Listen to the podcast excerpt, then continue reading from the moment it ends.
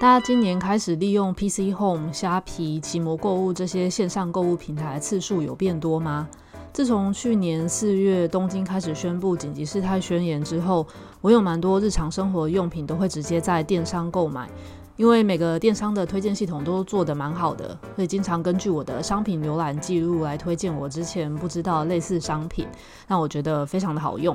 今天这集要跟大家聊聊电商的推荐系统，除了能够帮助使用者探索更多感兴趣的商品之外，有没有可能受推荐系统的影响，形成一个不实资讯的同温层，加速不实资讯的传播？欢迎回到科技社会设计，这是一个讨论科技怎么影响日常生活的节目。从新冠肺炎爆发开始，我们一连上网络就会看到各种关于到底要怎么戴口罩啊，有哪些依据可以判断症状，或者是接种疫苗到底有没有帮助等等的资讯。那这些真假难分的资讯在社群媒体上散播，已经是大家都知道的事。新冠肺炎这次的影响，其实也让各大社群媒体不得不积极的在任何跟新冠肺炎有关的内容上面加上一些特别的标记，或者是提供事实查核的连接，让大家更容易去得到目前关于新冠肺炎的科学事实。像是在脸书或是 Instagram 上面，如果你的贴文内容跟疫苗接种有关的话，那在贴文底下就会看到一个了解新冠肺炎的连接，让使用者可以马上看到一些主流科学认定的事实。YouTube 首页呢，也在疫情开始之后特别留下一个空间，让被审核过的新冠肺炎相关影片有更高的曝光度。当这些社群媒体们透过不同的设计，积极的来对抗不实资讯传播的时候，其实就有研究者发现，电商购物平台也是另外一个加速不实资讯快速传播的管道。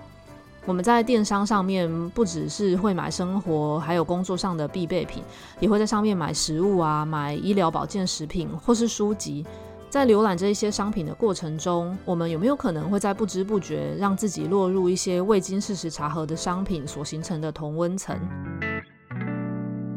亚马逊购物平台算是在北美市占率很高的一个购物网站。美国华盛顿大学的人机互动研究者们，他们去年就在亚马逊这个电子购物平台上面进行了一个为期十五天的调查。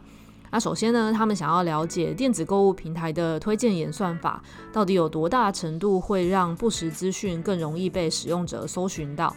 所以，如果以接种疫苗相关的搜寻为例，当使用者在商品搜寻栏输入各种跟疫苗接种相关的关键字，像是疫苗、HPV，或是反疫苗，或是免疫、书籍等等的，那研究者就发现，当他们摒除个人搜寻记录带来的影响之后，如果使用者他把商品结果根据 featured 这个特色排序呈现的话，就会有很高的比例在搜寻结果里面出现不实的资讯，像是反对接种疫苗的 T 恤啊，或者是倡导疫苗是有害的书籍等等。如果让商品根据平均客户的评价排序，或是根据价钱由低到高排序，研究者们就发现不实资讯也会被排得比较前面。那接着，研究者们就想要了解使用者在电商平台上面的浏览还有点击记录，会不会影响到他自己看到的不实资讯的可能性。那接着，他们就在为期七天的实验里面，透过分析使用者去点击各种跟疫苗相关的搜寻结果，然后还有去模拟使用者在电商平台上面浏览可能会出现的行为，像是搜寻什么东西，或者是点击某一个商品，把商品加入购物车，或是标记一些高评分的评论是有帮助的等等这一些。网呃，使用者在网络上的行为，然后去分析，就发现如果使用者他曾经点击过一个包含有不实资讯的商品的话，像是反对接他去点击反对接种疫苗的书籍，或是他去把一个上面有反疫苗的服饰加入购物车的话，那接下来他的首页会看到的东西就会出现更多其他类似含有不实资讯的商品。也就是说，当今天电商平台推荐演算法，它去判断一个使用者对反疫苗的商品可能有兴趣之后，接着就会一直推荐他看到更多反疫苗的商品的内容。大家听到这里可以自己测试一下，登入一个你平常常用的线上购物平台，然后再用无痕视窗点开同样的线上购物平台，然后去比较看看两个平台的首页推荐让你看到的商品有没有什么不同。不过这里要补充一下，每一家电商呢，他们会用的推荐系统其实都不太一样。做得比较好的，就会替每一个使用者克制化他应该看到的内容，根据每个使用者的账号在平台上的所有浏览行为来帮我们归类，像是收集我们曾经点击过哪一些商品，把哪一些东西加入购物车，或是我们搜寻过哪一类型的东西，买过什么产品等等，来预测我们的喜好。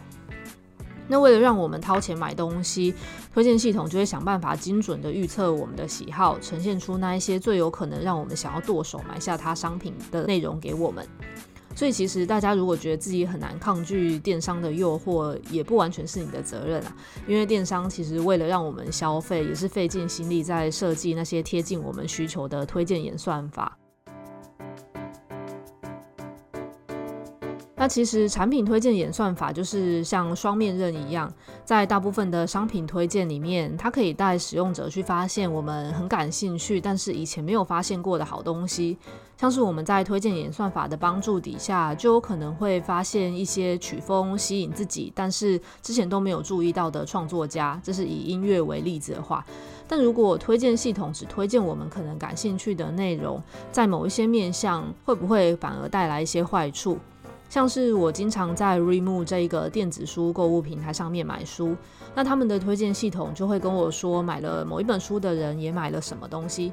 那我就会很希望他们也可以推荐一些我可能不感兴趣的书籍。比如说，像我可能平常比较常会看，就是一些反对资本主义的书，但其实我也会想要了解，站在支持资本主义发展的书到底是提供什么论点。如果推荐系统都一直推荐我一些反资本主义的书的话，那我就变成只是一直在看同温层的书，一直读相似价值观的内容，这样就不是很能够让读者成长。